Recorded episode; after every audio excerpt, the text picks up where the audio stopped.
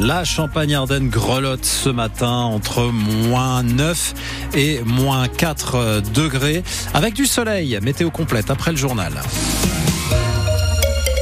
Et euh, Margot Turgy, on peut déjà conseiller à nos auditeurs, auditrices euh, de prendre euh, leurs précautions. Oui, couvrir le pare-brise de la voiture, par exemple, parce que la Marne et les Ardennes basculent en vigilance orange, neige, verglas la nuit prochaine à 2 heures du matin, selon Météo France.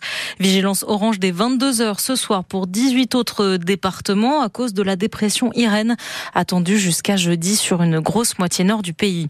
Vigilance jaune pour l'instant, donc ce matin dans les Ardennes, mais le gel coupe la circulation des transport scolaire dans les communautés de communes Ardennes, Rive-de-Meuse et Vallée et Plateau d'Ardennes jusqu'à midi.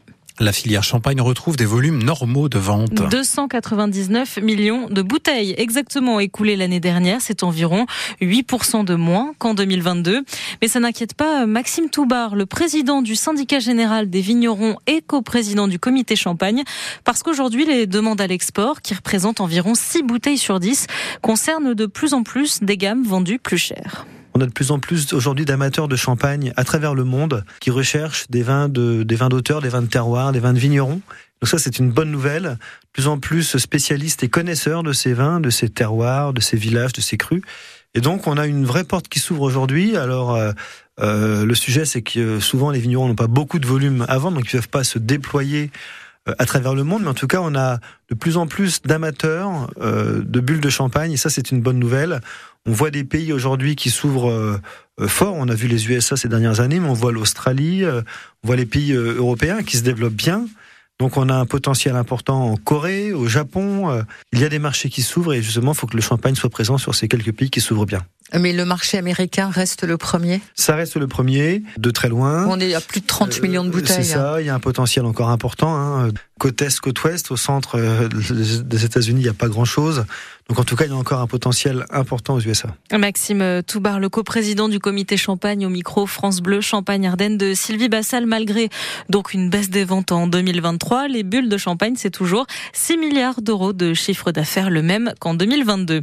La nouvelle tête du Grand Reims sera connue le 29 janvier, date fixée pour le Conseil communautaire exceptionnel, destiné à élire là où le successeur de Catherine Vautrin, Arnaud Robinet, le maire de Reims, devrait, sauf surprise, se porter candidat.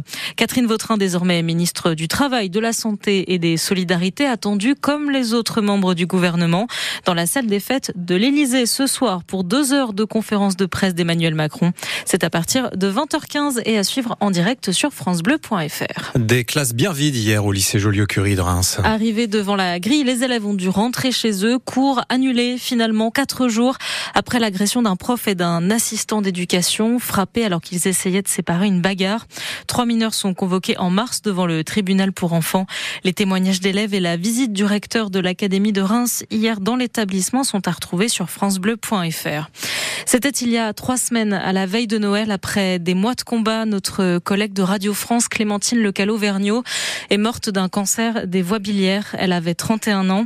La deuxième saison posthume de son podcast, six épisodes sur sa maladie, sort aujourd'hui. Ma vie face au cancer, le journal de Clémentine, est à retrouver sur l'application Radio France. Ils vont avoir l'honneur de la faire briller. Les 100 porteurs de la flamme olympique dans la Marne attendus dans cette ville de notre département le 30 juin. Et si certains noms dévoilés hier sont familiers, sont familiers comme celui de la basketteuse rémoise Andy Miem ou celui du marcheur sparnassien Johan Diniz, pour la plupart des relayeurs anonymes, souvent sportifs amateurs, eh bien c'est une opportunité inattendue de vibrer avec et pour les Jeux de Paris Clément Comte. Ils l'ont tous appris hier. Contente et surprise de cette nouvelle.